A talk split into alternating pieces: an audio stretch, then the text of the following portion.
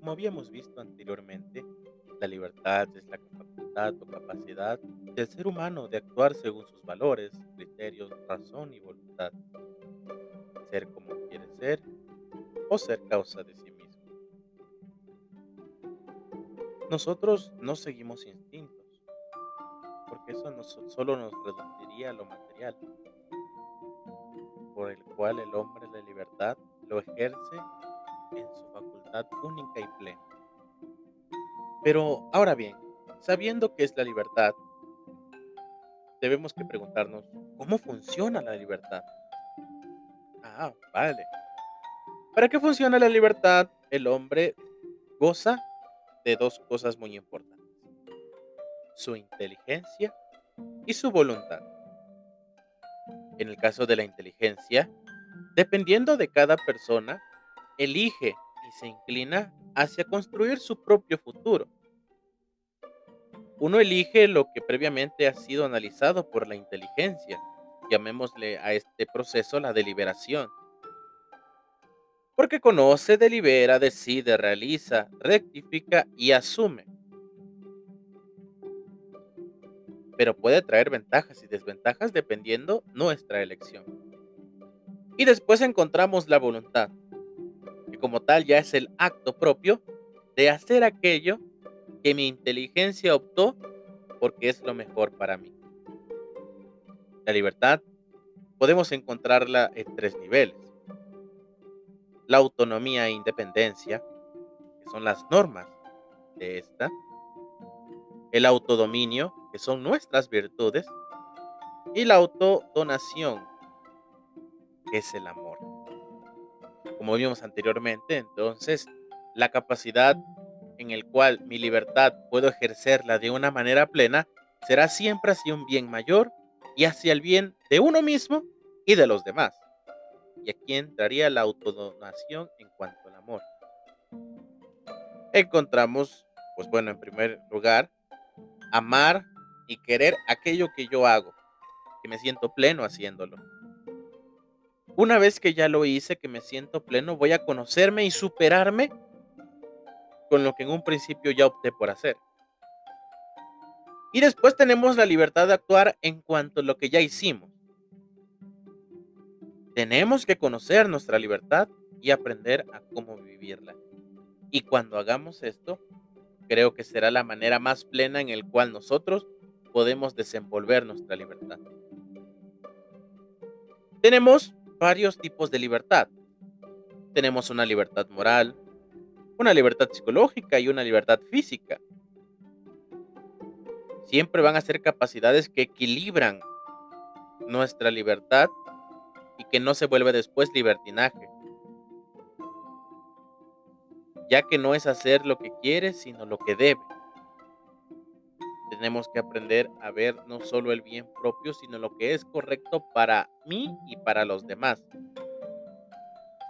No siempre estamos limitados a que en esta libertad solo encontremos un camino, sino a través de la del- deliberación podemos conocer las otras capacidades y opciones que tenemos en cuanto a nuestra elección.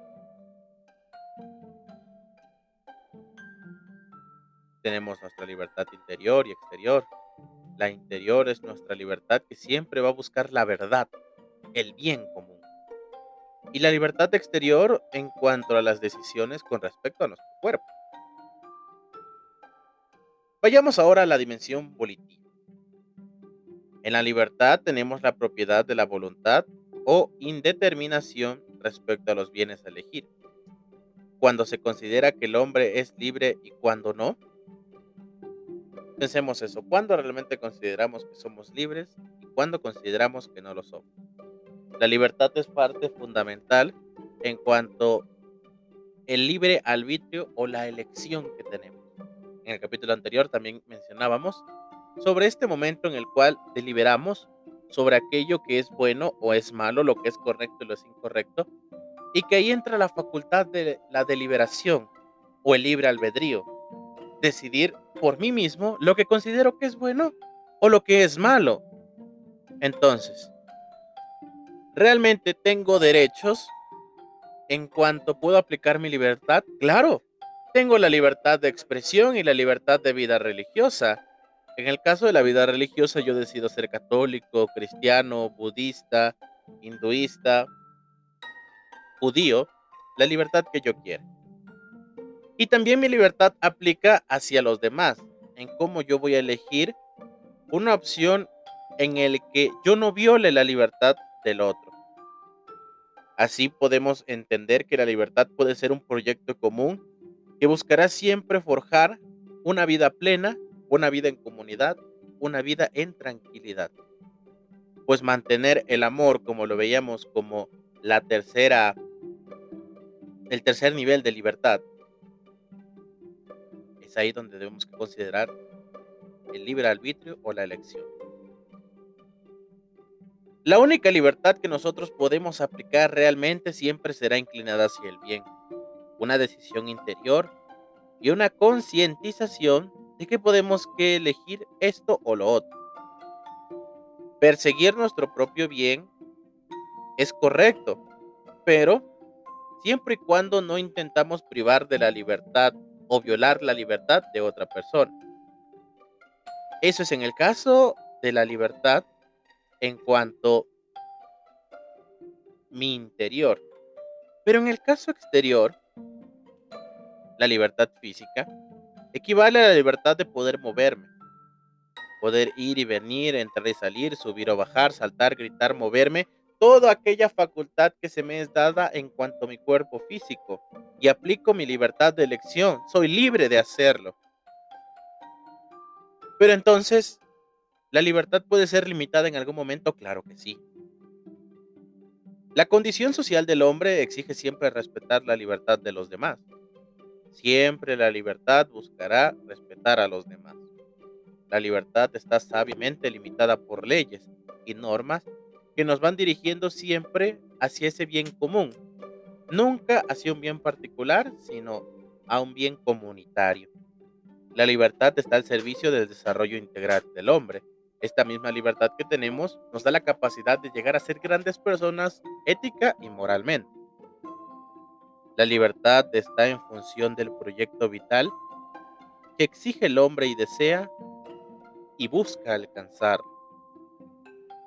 Un ser limitado le corresponde una libertad limitada, que puede ser por imposición social, cultural o incluso por los propios familiares. La libertad en cuanto a la responsabilidad del propio acto que nosotros tenemos, debemos que tomarlo muy en cuenta. Tener la libertad no es simplemente la facultad de poder elegir lo que yo quiera, cuando yo quiera y como yo quiera, sino también debemos que tener en cuenta la responsabilidad y las posibilidades que pueden tener las reacciones de nuestras decisiones.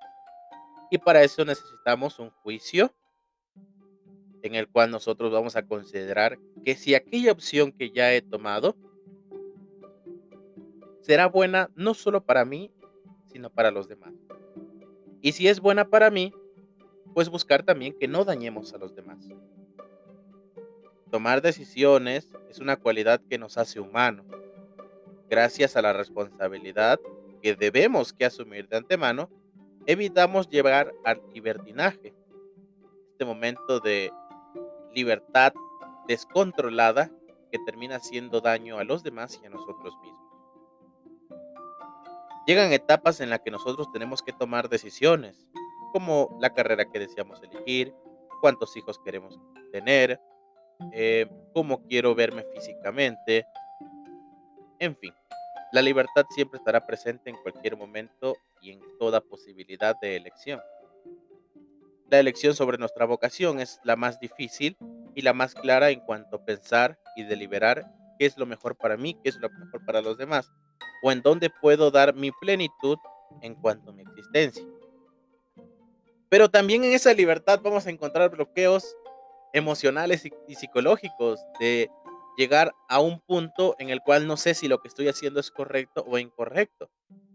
Pero solo podemos encontrarlo cuando nuestro ideal está constituido por una verdadera responsabilidad y conocimiento de la capacidad de mi elección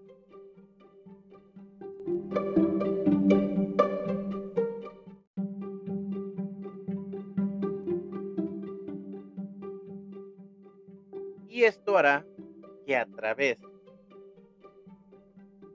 de una manera muy clara justifiquemos que nuestra libertad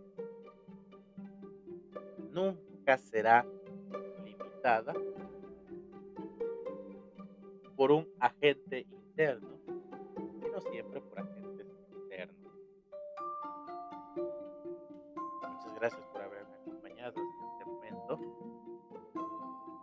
próximo episodio podremos conocer qué es la libertad desde el cristiano.